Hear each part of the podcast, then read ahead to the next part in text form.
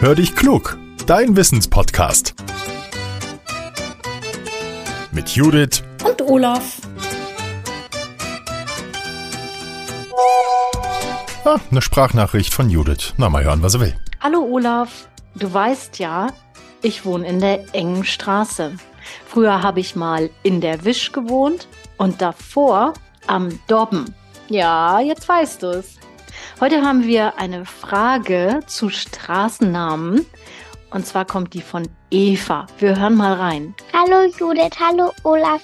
Ich bin Eva und komme aus Hamburg und als ich neulich Bus gefahren bin, habe ich überall Straßenschilder gesehen und da habe ich mich gefragt, wenn eine neue Straße gebaut wird, wer entscheidet dann, wie die Straße heißt?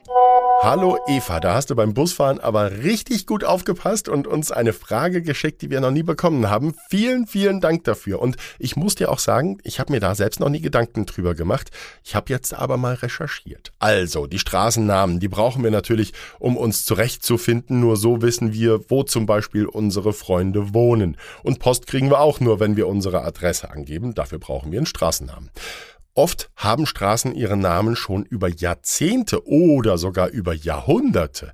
Und die Menschen wissen ganz genau, wo sie welche Straße finden. Aber es kommen natürlich auch neue Straßen dazu. Wie neue Straßen heißen, das wird von den Städten und Gemeinden in Deutschland bestimmt. Erstmal kann jeder Vorschläge machen, wenn eine Straße neu benannt werden soll, und Politiker entscheiden dann schlussendlich, worauf die Wahl fällt. Oft werden Menschen nach ihrem Tod mit einem Straßennamen geehrt. Politiker oder Forscher zum Beispiel kriegen manchmal so eine Auszeichnung. Straßen können nach Menschen benannt sein, sie müssen es aber nicht. So gibt's auch die Baumstraße oder die Bergstraße oder die Schlossstraße und die Badstraße, kennen viele. Die letzten beiden, die gibt's ja zum Beispiel auch im Spiel Monopoly, bei dem Straßen gekauft werden müssen, um Häuser oder Hotels draufzubauen. Wenn Straßen nach Menschen benannt werden, dann leben diese Menschen meistens nicht mehr. Das wird absichtlich so gemacht, denn lebende Menschen können sich ja verändern. Wenn beispielsweise ein bekannter Fußballer plötzlich rechtsextrem denkt und gegen Ausländer hetzt, dann wäre es jetzt nicht so toll, wenn eine Straße nach ihm benannt wäre. Ne?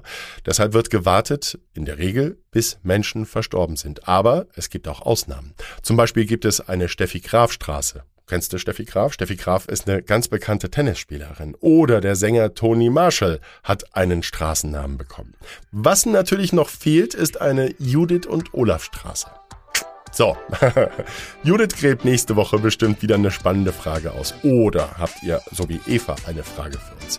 Dann nehmt ihr sie bitte als Sprachmemo auf und verratet uns auch, wie ihr heißt und woher ihr kommt. Und die Nachricht schickt ihr an hallo at podcast-factory.de. Und wir freuen uns total drüber, wenn ihr unseren Podcast mit anderen teilt. Jetzt sage ich Tschüss und bis zum nächsten Mal. Euer Olaf.